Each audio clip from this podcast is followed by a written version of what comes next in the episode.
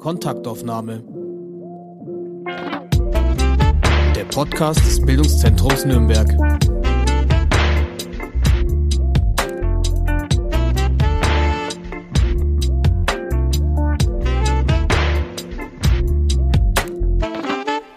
Hallo, herzlich willkommen zu einer neuen Kontaktaufnahme. Mein Name ist Anne Wasmuth und mein Gast heute ist Christine Haas. Theaterpädagogin, Regisseurin, Dramaturgin, Mitglied der Theaterleitung am Gostner Hoftheater. Wie schön, dass du heute hier bist. Ich freue mich sehr, hier zu sein. Christine, du hast Theater- und Medienwissenschaft, neuere deutsche Literatur und Pädagogik in München und Erlangen studiert. Und noch während des Studiums hast du am Staatstheater Nürnberg als Regieassistentin gearbeitet und bist dem Haus bis heute ähm, oder bis letztes Jahr. Emotional auch heute noch. Auf jeden Fall verbunden, ja. ähm, lange Zeit. Ähm, nach dem Studium bist du in die Welt der Freischaffenden eingetaucht, bevor du als Theaterpädagogin am Schauspiel Frankfurt angefangen hast. Seit sechs Jahren nun lebst du wieder in Nürnberg und wer Theater liebt, der muss ja fast schon einmal über deine Füße gestolpert sein, denn du warst und bist sowohl dem Staatstheater Nürnberg, dem Theater Salz und Pfeffer wie dem Gostner Hoftheater verbunden, hast die unterschiedlichsten Projekte realisiert oder angestoßen. Heute bist du immer noch vieles, aber vor allem gehörst du zur Leitung des Gostner Hoftheaters. Der Blick auf deinen Lebenslauf verrät auch, Du bist ein Gewächs des Jugendclubs des Nürnberger Staatstheaters. Damit fing alles an? Damit fing alles an, ja. Die ganze Misere. Warum Misere? es ist einfach, ähm, ich habe in der Schule schon gerne Theater gespielt und dann wurde äh, 2000 am Staatstheater, das damals noch gar kein Staatstheater war, äh, ein Jugendclub gegründet und ich habe das gelesen und dachte mir, ah, das ist spannend und äh, dann hat mich das Theater verschluckt. Also das war dann so irgendwie, es war also auch bis heute der tollste Ort der Welt. So und ähm, ich habe meine ganze Freizeit da verbracht, habe dann nach dem Abi erstmal ein Jahr lang Praktikum da gemacht und war dann auch während meines Studiums immer dort, so dass viele Menschen sich gefragt haben, ob ich wirklich studiere, weil ich sehr viel im Theater war. ähm, aber ich äh, habe geschafft, das beides zu machen. Tatsächlich mit Abschluss. Tatsächlich mit Abschluss. ja, du hast selbst immer wieder zur selben Zeit verschiedene Hüte auf, wenn man so deinen Lebenslauf anschaut ähm, und auch in die Funktion, die du jetzt hast. Also Pädagogin, Organisatorin, Projektleitung, Theaterleitung, Vernetzerin, Dramaturgin. Welcher Hut gefällt dir am meisten? Puh, das ist eine ganz schwere Frage. Mm, es wechselt auch immer so ein bisschen. Also es gibt dann, also manchmal habe ich dann einen, lege ich einen Hut ab. So Pädagogik habe ich zum Beispiel gerade nicht mehr auf, aber es gab auch Phasen, wo das einfach so der Haupthut war und andere Dinge äh, nebenher liefen. Ähm, das ist auch so ein bisschen das Schöne, dass man zwischen den Hüten so dann wechseln kann und dann wieder eine Pause von dem einen Bereich macht und wieder äh, in dem anderen mehr ist zum Beispiel. Hm. Und ähm, gerade also dieses Theaterleitung und Dramaturgie ist beides toll, so weil man Dinge mitgestalten kann, ähm, als Dramaturgin bin ich viel auf Proben, was ähm, einfach immer noch das ist, was mir am Theater am meisten Spaß macht. Ähm, aber eben gleichzeitig eben auch als Theaterleitung Dinge ermöglichen, gestalten, mit Leuten sprechen. Das ist beides toll und ich glaube, es ist auch gut in dieser Komplementarität. Mhm. Dann fangen wir doch gleich mal mit dem Hut Theaterleitung an. Mhm. Beziehungsweise vielmehr erstmal mit eurem Haus und den mhm. Menschen, die zu euch kommen. Es gibt dieses Theater seit 1979. Das heißt, mit Hof ist tatsächlich ein Hof im räumlichen Sinne gemeint, oder? Genau, also äh, natürlich ist das einerseits das Wortspiel mit Gossenhof und zum anderen ist es aber eben auch, um zu uns ins Theater zu kommen, muss man durch einen schönen alten Hinterhof gehen. Ähm, wir sind in einer ehemaligen Spielzeugfabrik angesiedelt. Ähm, bis 78 waren da die Firma der Gebrüder Einfalt beheimatet. Die haben Blechspielzeug hergestellt.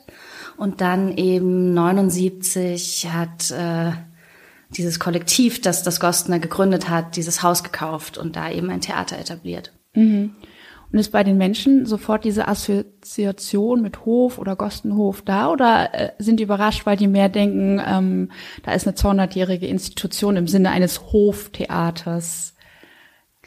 Das ist mir noch nicht so begegnet. Also es gibt mhm. viele, die ähm, das Wortspiel mit Gostner Hoftheater nicht so ganz bemerken auf den ersten Blick und die sagen das Gosten Hoftheater. Mhm. So, da ist der Stadtteil dann präsenter. Ähm, und dann glaube ich, dass auch so die durchschnittlichen TheaterzuschauerInnen, glaube ich, haben nicht so einen Bezug zu Hoftheater erstmal. Mhm. Und das ist so, ich glaube, das ist mehr so ein Theater- und Kulturmenschending, dass man sich dann freut, sagen zu können, der Hofschauspieler ist anwesend. So und mhm. ähm, ich war vor einem halben Jahr in Wien und dann steht man vor dem Burg- und Hoftheater und ich habe meinen Sticker mit Gostner Hoftheater und denke mir, ja, Hoftheater meets Hoftheater.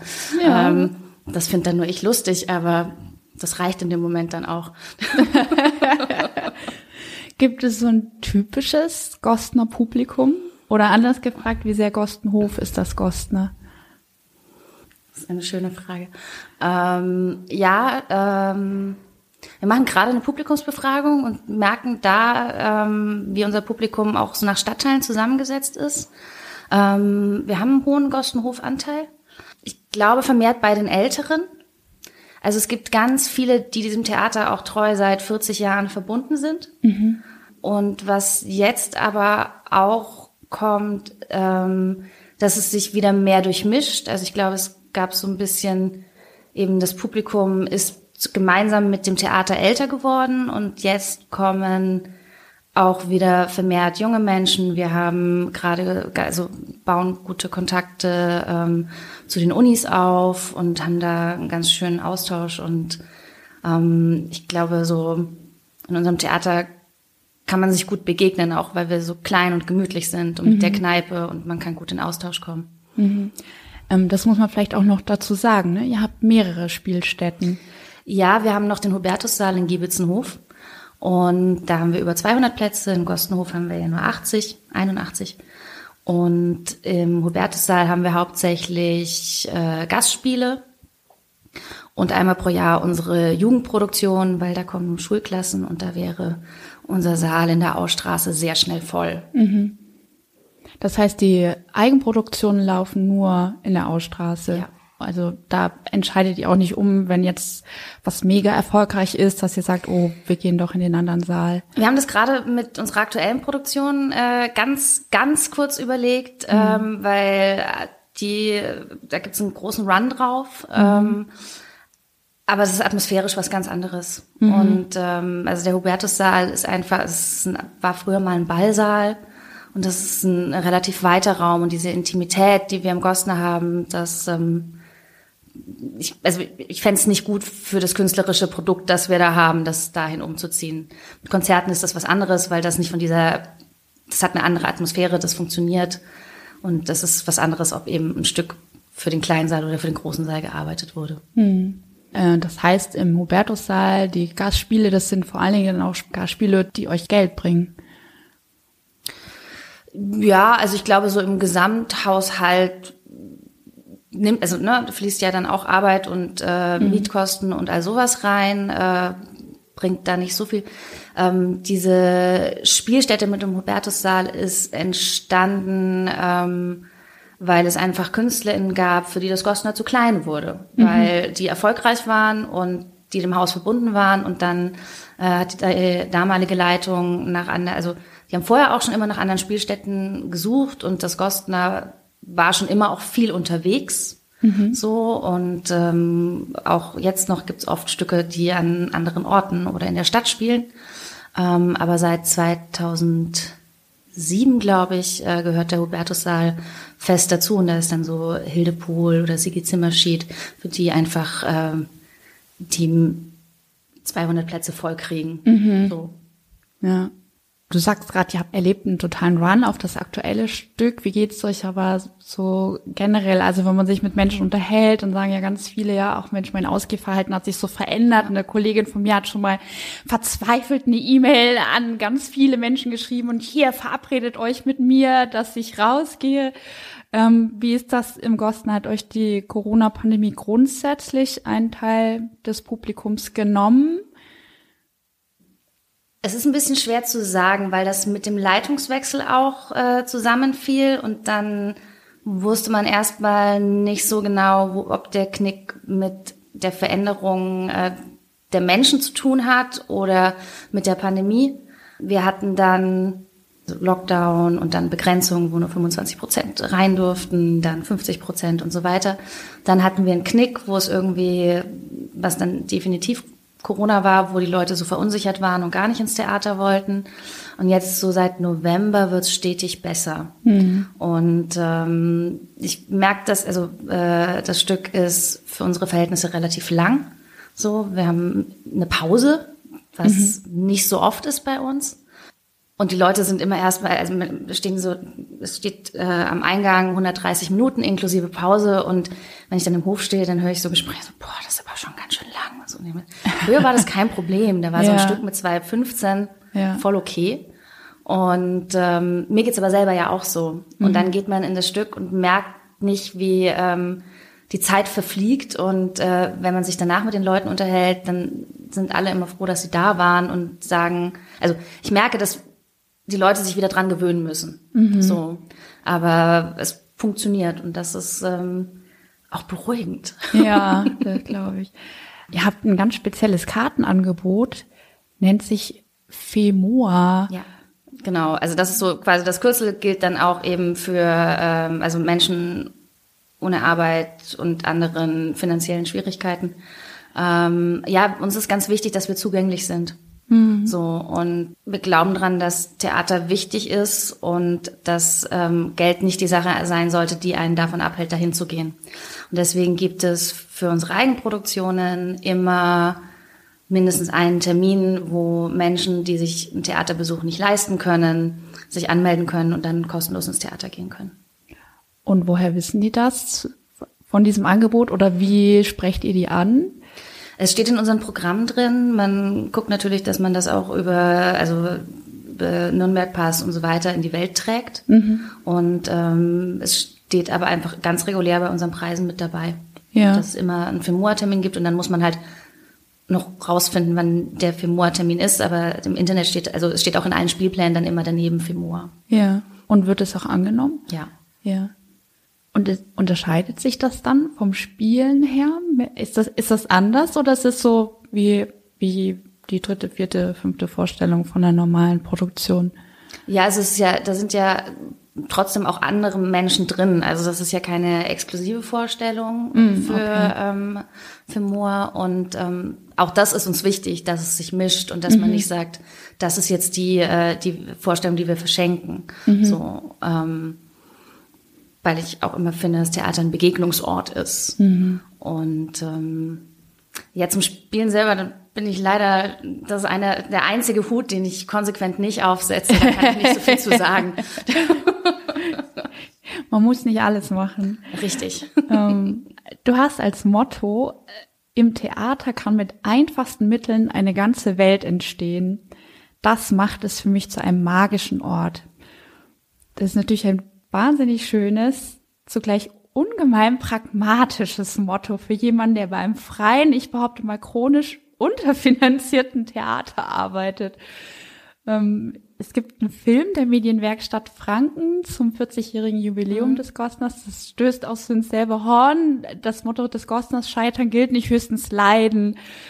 Das ist ein Motto, von dem wir uns abgewandt haben. Echt? Das ist, ja. Also das, das, also tatsächlich, also ich, mit den einfachsten Mitteln meine ich eigentlich äh, auf der Bühne, weil so, ne, wenn man irgendwie in die Theatertheorie geht, ähm, dann ist so irgendwie A gibt vor, B zu sein und C schaut dabei zu. Ja. Das ist Theater. Mhm. So, ich brauche eigentlich nur jemanden, der so tut, als wäre jemand anders und jemanden, der sich's anguckt.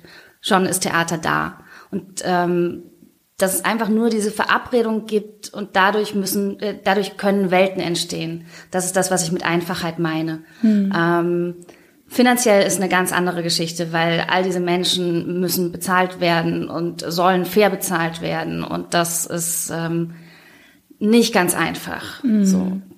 Aber es ist tatsächlich also künstlerisch gemeint mit den einfachsten Mitteln. okay. Hättest du denn trotzdem gerne mehr Geld für euer Theater? Auf jeden Fall.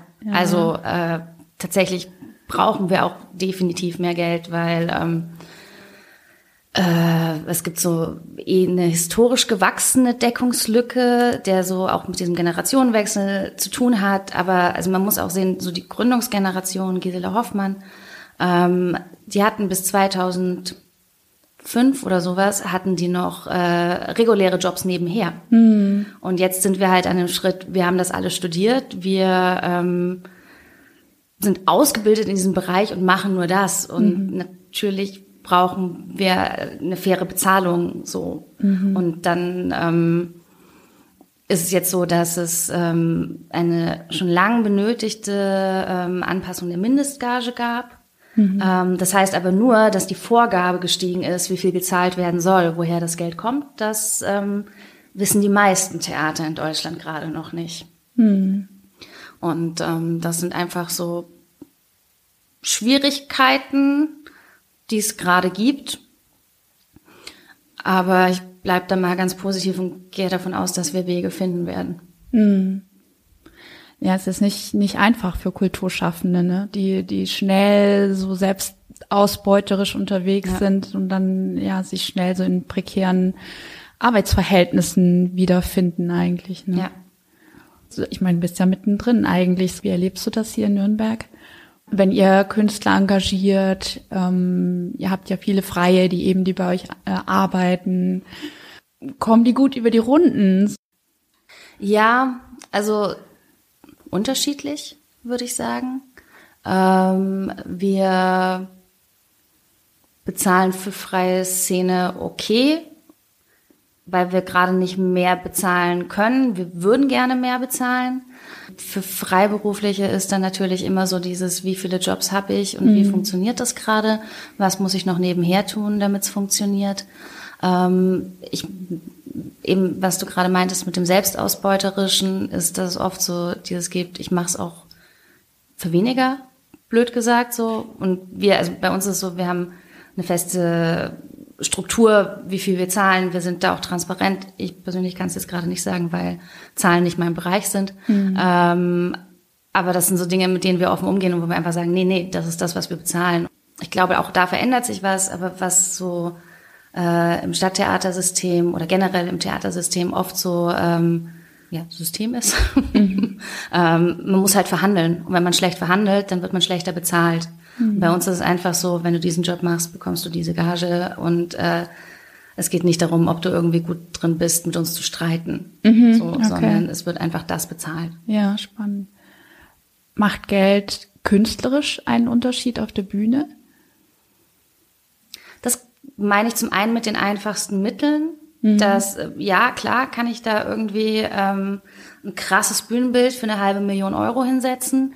Aber wenn äh, da außenrum die Dinge nicht stimmen, dann ist das halt ein schönes Bühnenbild, aber der Abend wird dadurch nicht wesentlich besser. Hm. Ähm, ich glaube, Geld macht insofern einen Unterschied, dass natürlich KünstlerInnen, die äh, gut bezahlt werden, entspanntere Menschen sind und ähm, besser arbeiten können. Mhm. So ich glaube einfach wirklich auf so einer ganz banalen menschlichen Ebene macht es einen Unterschied. Es macht nicht unbedingt bessere Kunst. Mhm. Das Gostner ist Nürnbergs ältestes freies Theater und hinter dem Gostner steht ein Verein. Zu den Gründungsmitgliedern gehörten Reinhard Schiller und Gisela Hoffmann. Und 40 Jahre lang hat Gisela Hoffmann auch zusammen mit ihrem zweiten Mann und technischen Leiter Gerhard Kohler Hoffmann das Theater geleitet und äh, ja geprägt. Absolut. 2019 mit dem 40-jährigen Jubiläum wurde der Generationenwechsel eingeläutet. Erzähl uns so ein bisschen. Du hast es schon angedeutet. Du hast gesagt, ja, dieses Scheitern geht nicht höchstens leiden. Das, davon haben wir uns verabschiedet. Was bedeutet das, so ein Generationenwechsel? Mm, es ist natürlich erstmal ein großes Erbe, das man antritt, weil irgendwie so auch für mich das Gostner ganz lange erstmal untrennbar mit Gisela verbunden war. So. Mhm. Und ähm, so, dass man, also das eine ohne das andere irgendwie nicht zu denken war. Und ähm, einerseits will man natürlich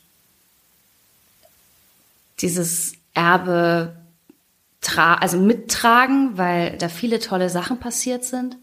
Andererseits gibt es auch Dinge, die sich verändert haben und wo man dann eben auch so einen, den Schritt in die Gegenwart machen muss. Mhm. Und ähm, das auszubalancieren ist äh, schon eine Herausforderung. Also eben dadurch, dass es diese persönliche Bindung gibt. Ich hatte an vielen Stellen erstmal so große Angst, dass Leute sagen, ja, wenn Gisela nicht mehr da ist, dann kommen wir auch nicht mehr. Mhm. So. Und ähm, bin mir sicher, dass es auch Menschen gibt, die deswegen nicht mehr kommen, aber es ist nicht so, dass es uns jetzt ein leeres Haus gebracht hätte. So. Mhm. Also die Leute haben uns angenommen. Mhm. Und wie hat sich das sonst so verändert? Vorher war sozusagen Gisela Chefin. Ähm, wie ist es jetzt? Genau, also ähm, 2019 haben Laurent Gröflin als künstlerischer Leiter und Isabelle Püker als Geschäftsführung das Haus übernommen. Dann wurde das Ganze durch Corona eben ein bisschen ausgebremst. Ähm, Laurent und ich hatten schon zusammengearbeitet, weil ich als äh, freischaffende Dramaturgin bei Produktionen von ihm am Gostner dabei war. Und ähm, Laurent wollte gerne die Kunst am Haus stärken, weil es ist ja so, wir haben ähm, relativ viele Menschen in der Verwaltung, die fest bei uns arbeiten. Die KünstlerInnen kommen aber immer nur für die Produktion ins Haus. Mhm. Und äh, Laurent hat gesagt, es ist wichtig, dass wir auch fest Kunst am Haus über das ganze Jahr haben und dass wir den Sektor ausbauen. Und hat mich gefragt, ob ich fest dazukommen will. Und dann bin ich offiziell im Januar 22 mit eingestiegen. Ich habe vorher da auch schon Sachen gemacht. Es gab ein großes äh, Kooperationsprojekt, wo ich äh, all meine Arbeitgeber zu dem Zeitpunkt verbunden habe, bei extrem laut und unglaublich nah. Das war im Herbst 2021, was vom Staatstheater über das Theater Salz und Pfeffer ins äh, Gossener Hoftheater ging. Mhm. Ähm, genau, und war aber dann in der Zeit auch schon am Gostner vorbereitend tätig und jetzt eben seit 22 bin ich fest da. Jetzt zum äh, Januar 23 äh, hat die Geschäftsführung bei uns gewechselt. Isabel Püker hat das Haus verlassen. Jetzt ist Silke Würzberger da. Und wir schauen, wie wir bestimmte Dinge auch professionalisiert kriegen, weil mhm. einfach dadurch, dass das Gostner eigentlich ein Verein ist, der inzwischen ein Förderverein ist im Prinzip, aber in den Anfängen halt das war, was alles gestaltet hat, mhm. äh, gibt es viele Dinge, die sehr lange über Ehrenamt gelaufen sind und wo wir jetzt an dem Punkt sind von, ja, das muss halt bezahlt werden und das ist ein richtiger Job mhm. und wir können uns nicht nur irgendwie auf äh, den guten Willen von Menschen verlassen, die das dann irgendwie nebenher machen, sondern es ist ist eine wichtige Aufgabe, deswegen muss das auch professionell passieren. Mhm. Ja, das Gostner hat ja als klassisches Off-Theater angefangen. Ja. Ne? Also das heißt, ein Theater neben einem etablierten, subventionierten Theater, unkonventionell, unbekanntere Autoren etc. Also so wie du sagst, es war ehrenamtlich, aber ging ja dann eben auch über die reine Theaterarbeit hinaus, also ein gemeinsames Erleben, Erarbeiten, ähm, zusammen wohnen. Ähm, du sagst ja, es ist, es professionalisiert sich, aber wie viel von dieser Ursprungsidee steckt trotzdem noch im Gost, ne? Ich bin der festen Überzeugung, dass ähm, der Kerngedanke immer noch da ist, so weil ähm, die Menschen machen den Unterschied und bei uns sind die Menschen sichtbar, die äh, dieses Theater machen. Mhm. Und man kann jeden von uns äh, nach einer Vorstellung noch im Loft treffen. Man kann mit uns reden, man kann uns direkt sagen, was ähm, funktioniert, was nicht funktioniert. In einem Stadttheater ist es so, wenn ich wissen will, auch, also auch in beide Richtungen, dass ich irgendwie die Stimmung des Publikums höre, wenn ich mein Büro äh, fünf Etagen über der Bühne habe, ähm, schwierig. Also mhm der Austausch ist verlangsamt, weil es erstmal noch andere Wege, ne, also die Wege sind weiter. Mhm. So, und dass wir das nahbare Stadtteiltheater sind, ist, glaube ich, unsere Kernqualität. Also bei, auch bei den Inszenierungen ist man ja ganz nah dran. Mhm. So. Du kennst im Prinzip ja auch beide Welten, ne? Also Ja. eben Staatstheater und da kann man wirklich sagen, das sind zwei unterschiedliche Theaterwelten. Ja, also gerade eben in der Organisationsstruktur. Das ist so in einem Stadttheater oder Staatstheater ist dann immer klar, okay, das und das, also keine Ahnung, wir brauchen Stühle für diese Veranstaltung, dann sage ich dem und dem Bescheid und das nächste Mal komme ich an und dann sind da so und so viele Stühle, wie ich sie bestellt habe und vielleicht werde ich noch gefragt, wie sie gestellt werden sollen. Bei uns ist es dann immer so, wer hat die Kapazitäten, vielleicht hole ich die Stühle dann doch selber. Das dürfte ich im Stadttheater gar nicht. So, weil es gibt Abteilungen, die da Zuständigkeiten haben. Und bei uns sind die Wege kürzer, was manchmal gut ist und manchmal dann auch anstrengend, weil dann Dinge, also wo man dann da steht und sagt, ja gut, dann mache ich das halt selber, weil gerade hat niemand anders die Kapazitäten. Okay, ja. Ähm, zu deinen Aufgaben gehört auch die Spielplangestaltung. Gehört auch mit dazu, ja. Ja. Wie kommt ihr zu euren Stücken? Mm, Das ist so was, was ich sehr schön finde. Laurent und ich überlegen, was für Menschen wir am Haus haben wollen, wen wir jetzt gerade irgendwie richtig finden bei uns. Und da gibt es dann eben viele, die wir kennen. Es gibt Menschen, die sich bewerben. Es gibt Leute, mit denen uns eine Zusammenarbeit verbindet. Und dann puzzelt man so ein bisschen zusammen, welche Leute sollen kommen. Wir sind jetzt in der Planung für äh, die Spielzeit 23, 24. Ähm, und für mich ist immer so ein bisschen, welche Energien kommen da und wie gibt es ein stimmiges Gesamtbild übers Jahr.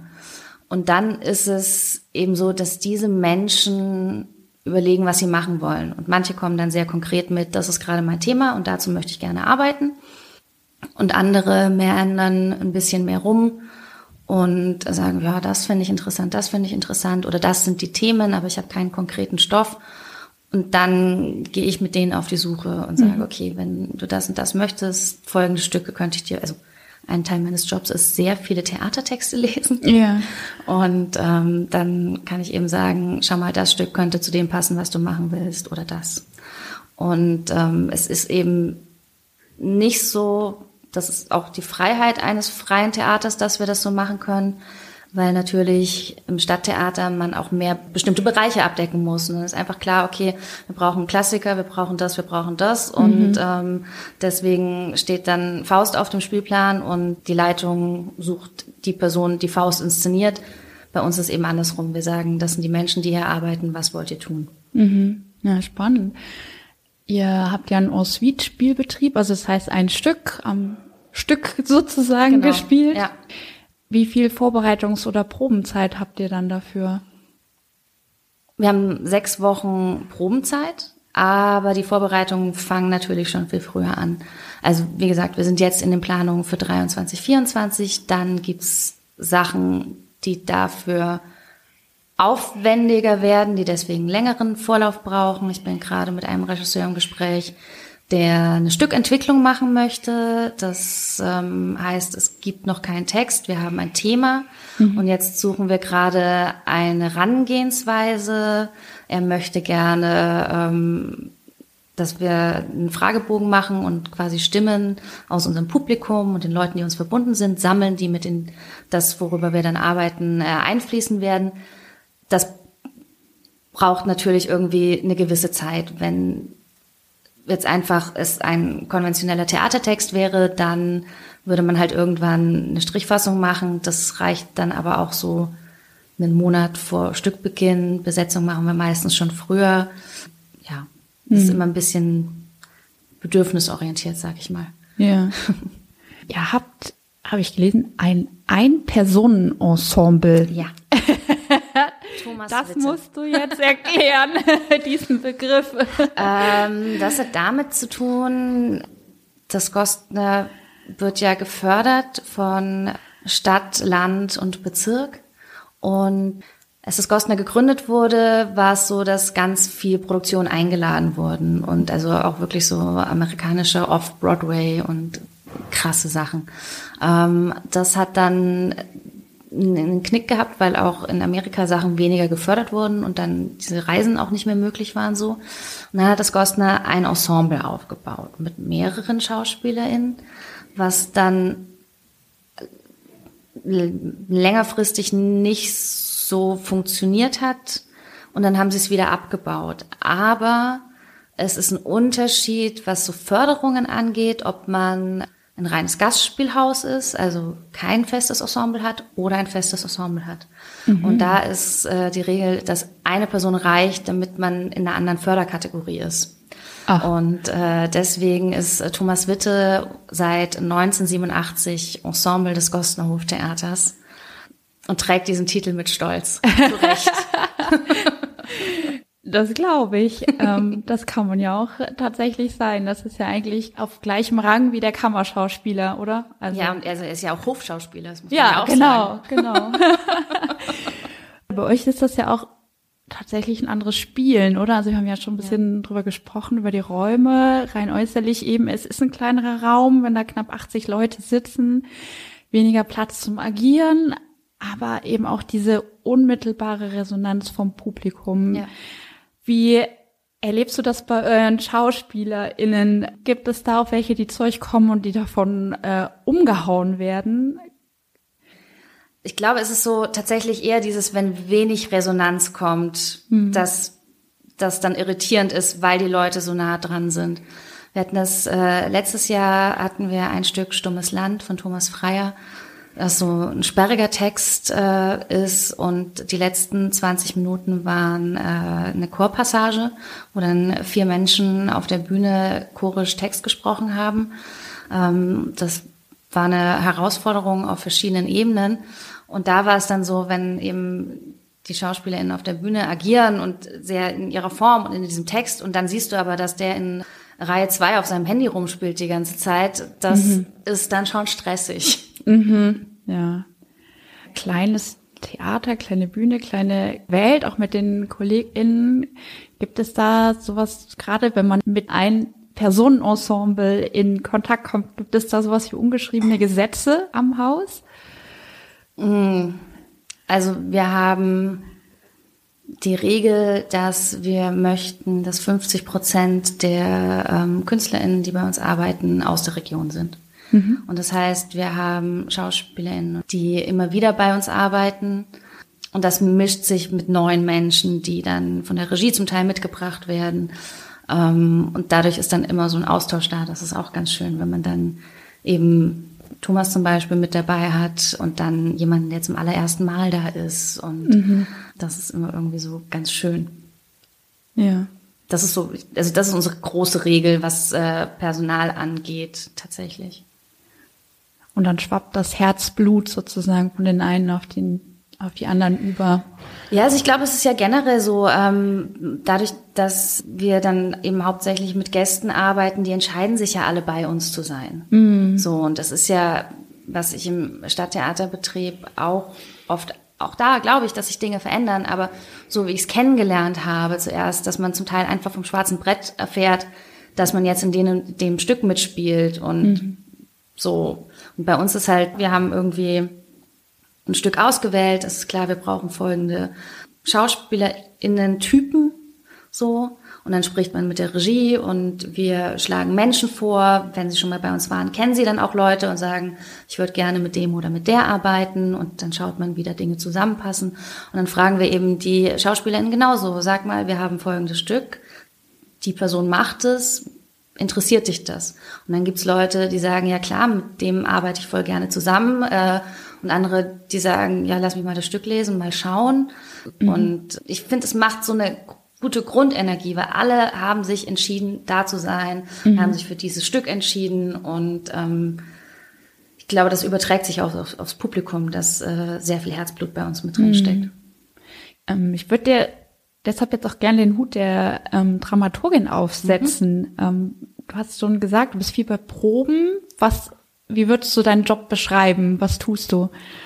Mm, ich sage immer gerne, ich bin die Anwältin des Texts. Mhm. So, ähm, als Dramaturgin ist so im Vorlauf erstmal eben den richtigen Text finden, wenn eben die Regie noch nicht direkt äh, eine Idee hat. Also findet man erstmal ein Stück miteinander, ähm, überlegt dann, mit welchen Menschen das passieren soll, dann je nachdem, was es eben ist. Wir machen relativ oft Romanadaptionen, das heißt, Ähm, man hat einen äh, epischen Text, den man in eine dramatische Form bringen muss, was dann mein Job ist, dass mhm. das eben spielbar wird. Und dann ist es so, also ich gehe auf Proben, ich bin aber anders als die Regie, die immer auf der Probe sein muss natürlich. Das ist dann immer so, in der Anfangsphase bin ich relativ viel da, dann bin ich eine Zeit lang einen Tag pro Woche da und dann erst wieder in den Endproben, so richtig, also auch wieder die ganze Woche. Ähm, und das heißt, ich komme immer zwischendurch und ähm, mache im Prinzip eine Art Supervision. Also es, die Regie und die SchauspielerInnen beschäftigen sich die ganze Zeit mit dem Text und man geht so ein bisschen in den Tunnel mhm. und dann komme ich zwischendurch und sage, hm, schön, was ihr macht, aber ich verstehe es nicht ganz oder das erzählt, also eigentlich spiegeln, dass man mhm. sagt, das und das kommt gerade bei mir als Publikum an. Mhm. So, ich bin so die erste Zuschauerin quasi. Mhm. Und deswegen ist so immer ein bisschen so ein Schritt zurücktreten und nicht ganz in der Produktion sein, um äh, objektiver urteilen zu können als ähm, diejenigen, die sich den ganzen Tag damit beschäftigen. Mhm. Ich glaube, jetzt ist auch Zeit für einen kleinen Werbeblock. du machst auch oder wir haben gemeinsam seit 2023 ein neues Angebot mit dir am BZ. Nennt sich Deep Dive. Erzähl kurz, worum geht's? Ja, das ist, ähm, ich finde es eine ganz tolle Sache. Ich habe da großen Spaß dran. Ähm, der Deep Dive ist äh, ein Angebot, wenn man mehr über ein Theaterstück erfahren möchte oder vielleicht auch einfach nicht weiß, mit wem man ins Theater gehen soll. Dann kann man sich da anmelden und dann gibt es in der einen Woche, ähm, treffen wir uns im Bildungszentrum und dann mache ich eine Einführung zu diesem Stück, erzähle, wie es zustande kam, was die Ideen dahinter sind und so weiter und so fort. Ähm, und die Woche drauf gehen wir zusammen bei uns ins Theater und dann sprechen wir danach drüber, was die Eindrücke waren. Und ähm, ich finde ganz schön, weil es einerseits eben so diese mehr erfahren ähm, Komponente hat und aber eben auch so einen sozialen Aspekt. Mhm. Das gefällt mir sehr gut. Ja. Und eigentlich so viel Werbung müssen wir gar nicht machen. Ne? Es ist gut gebucht und ich glaube, alle, die da jetzt drin sind, waren froh, weil sie noch eine Karte gekriegt haben, wo es keine Karten mehr gab. das ist richtig. ja. Ja, was bringt mir das aber auch als Zuschauerin, dass ich mich vorher mit einem Stück auseinandersetze? Mm, ich glaube, man kann es noch mal anders erleben. Also ein Theaterstück sollte natürlich oder ein Theaterabend sollte natürlich immer so funktionieren, dass ich ohne Vorkenntnisse da reingehen kann und äh, trotzdem was mitnehme. Aber wenn ich mehr weiß, kann ich noch mehr entdecken. Mhm. So. Und das finde ich, also ich finde ja auch, man kann sich Theaterabende mehrfach anschauen, weil man immer Neues entdeckt und dann vielleicht schon andere Dinge verstanden hat. Und mir wird es nicht langweilig, aber es ist auch äh, ganz gut, weil ich unsere Theaterabende sehr oft sehe. Allein schon in den Proben. Ja. Ja, wir haben jetzt schon viel äh, drüber gesprochen, den Anfang auch in dieser Reihe und ähm, eben absolut nachgefragt und nur ausverkauft ist How to Date a Feminist. Was für ein Titel. Ähm, hast du schon mal eine Feministin oder einen Feministen gedatet? Gibt es überhaupt männliche Feministen? Das ist eine der Fragen, die das Stück auch stellt. ähm, niemanden, der sich so betitelt hätte, glaube ich. Ja, es ist ganz spannend. So, also ich mag auch, weil ja der Titel Englisch ist, dass man erstmal nicht weiß, wer genau ist denn jetzt gemeint. Ja. So. Und ähm, ja, es ist auch so dieses, was bedeutet feministisches äh, Dating. So, was auch, also wie kann man eine feministische Beziehung führen? So, und es klingt alles dann immer so krass, ähm, also ich glaube, es wirkt auf viele Menschen auch erstmal abschreckend, sobald man sagt, wie führt man eine feministische Beziehung. Aber eigentlich geht es ja nur um eine Gleichberechtigung. Mhm. Was eigentlich total basal ist. ja, sollte man denken. Ne? Ja. Aber wie sind so die Reaktionen? Nicht jetzt, ähm, nicht nur dieses Stück, sondern ihr habt ja auch später noch Ibsens Nora oder ein Puppenheim mhm. oder ähm, auch mit Monte Rosa von Theresa Doppler noch weitere Stücke auf dem Spielplan, die mehr so Rollenfragen thematisieren, Identitäten, auch das Menschsein oder unsere Spezies als solche reflektieren. ähm, sagen da Menschen, ach, oh nee, lass mich mal in Ruhe mit diesem ganzen Frauenkram, Gendern, Regenbogen ähm, oder ist da zu spüren, ja, wir müssen drüber sprechen, endlich. Ähm, wir müssen uns damit auseinandersetzen, auch mit unseren eigenen Vorteilen. Ähm, wie, weil letztendlich ist ja so die Kernfrage, wie weit sind wir tatsächlich als Gesellschaft, ne? Ja, also bei How to Date a Feminist ist es, äh, meinte ein Zuschauer neulich, es ist so schön, weil da wichtige Themen mit einem leichten Ton verhandelt werden. Mhm. Und ich mag an dem Stück so, dass es nie aggressiv ist. Also es gibt eine Date-Szene und Steve und Kate kommen sich näher und er fragt sie immer, darf ich das tun, darf ich das tun, darf ich das tun? Und sie ist irritiert und als Publikum denkt man sich, also beim ersten Lesen dachte ich mir, ah, das ist schon ein bisschen übertrieben und ja gut, wenn er meint so ungefähr. Und dann setzt sich das so und ich so, nee, aber eigentlich ist voll richtig. So, mhm. und das mag ich das, also es gibt so viele Momente in diesem Text, wo man sich selber erwischt, also, weil das finde ich ist so das ganz Spannende, weil klar sind wir an der Oberfläche alle der Meinung, dass Gleichberechtigung normaler Alltag sein sollte. Aber erstmal zu verstehen, an welchen Stellen auch gerade ich als Frau mich gar nicht auf ein gleichberechtigtes Niveau setze, weil es mir so anerzogen ist. Mhm. So, und wo ich eigentlich gegen mich selber arbeite. Das ist ein Schritt. Und ich persönlich bin da noch auf der Reise und ähm, finde das schön, dass das in diesem Stück so leicht thematisiert wird und man deswegen entspannt darüber ins Gespräch kommen danach, ohne dass es mhm. sofort in eine krasse Streitdiskussion gehen muss, sondern man kann erstmal sagen, findest du das auch so? Wirklich? Ist das, mm, ah ja, krass. Mhm. So. Und das, ähm, und also ich fand auch ganz schön, dass es einfach so ganz viele Momente gibt, wo ähm, ich mich auch so ertappt fühle und mir so denke, mhm. ach krass, ich bin nicht alleine. So, mhm. ah, das scheint, also wenn es in diesem Text gesch geschrieben steht, dann scheint es ja ein Mehrheitsphänomen irgendwie auch zu sein. Aber wahrscheinlich denken die meisten von uns, ja, nur ich so komisch an der Stelle. Hm. Ja, und andererseits sind wir ja wirklich als Gesellschaft noch nicht lange auf diesem Weg. Ne? Ja. Also ich erinnere mich noch zu Hause, mein Vater hat meiner Mutter Haushaltsgeld ausgezahlt. Ja, bis sie dann irgendwann mal gesagt haben, also wie bekloppt sind wir eigentlich so, so im Alltag? Also unsere Familienfinanzen haben sich schlagartig verbessert, als meine Mutter die Steuererklärung gemacht hat. Also wir, da haben wir immer Geld zurückbekommen. Ja. Aber so bin ich ja eben auch noch aufgewachsen in, in so einer Welt. Und also es gefällt mir sehr gut, wenn du sagst ja, dass man sich immer wieder selbst reflektieren muss, weil man manchmal glaubt, man ist wahnsinnig tolerant oder man, man glaubt, man ist wahnsinnig modern oder ja. ähm, wahnsinnig auf der Höhe der Zeit, aber eigentlich fällt man auch in Rollen so zurück, oder? Total. Und das ist ja auch so dieses, geht ja beim Feminismus nicht nur darum, dass die Welt für Frauen besser werden muss, sondern so wie ich Feminismus lebe. Klar gibt's da verschiedene ähm, Auslegungsweisen und so weiter. Aber ähm, so wie ich es mir wünsche, ist, es macht die Welt für alle besser. Mhm. Also weil in How to Date a Feminist geht es genauso mit äh, darum, mit welchen Rollenerwartungen ist der Mann belegt. Und äh, bist du nur ein richtiger Kerl, wenn du einen Truthahn äh, tranchieren kannst. Mhm. So.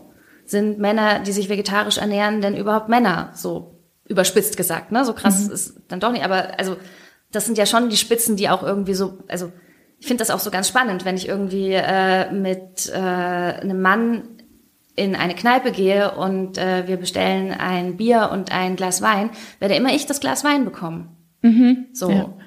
Und das sind einfach diese Dinge, die in unseren Köpfen sind. Ja. Es ist so absurd, wenn man länger drüber nachdenkt. Ich ja. bin leidenschaftliche Biertrinkerin. ja, aber es passiert, ne? Genau. Ja. So. Oder auch, wenn man eben einen Salat und eine Pizza bestellt. Ich bekomme den Salat. So. Das ist gemein. Ja, ist so, aber es sind so diese Automatismen und natürlich ja. ist es einfacher, wenn man irgendwie mit diesen Schubladen und äh, Rollen erstmal, also es macht die Welt einfacher, klar. Mhm. Aber leider ist die Welt nicht einfach. Mhm.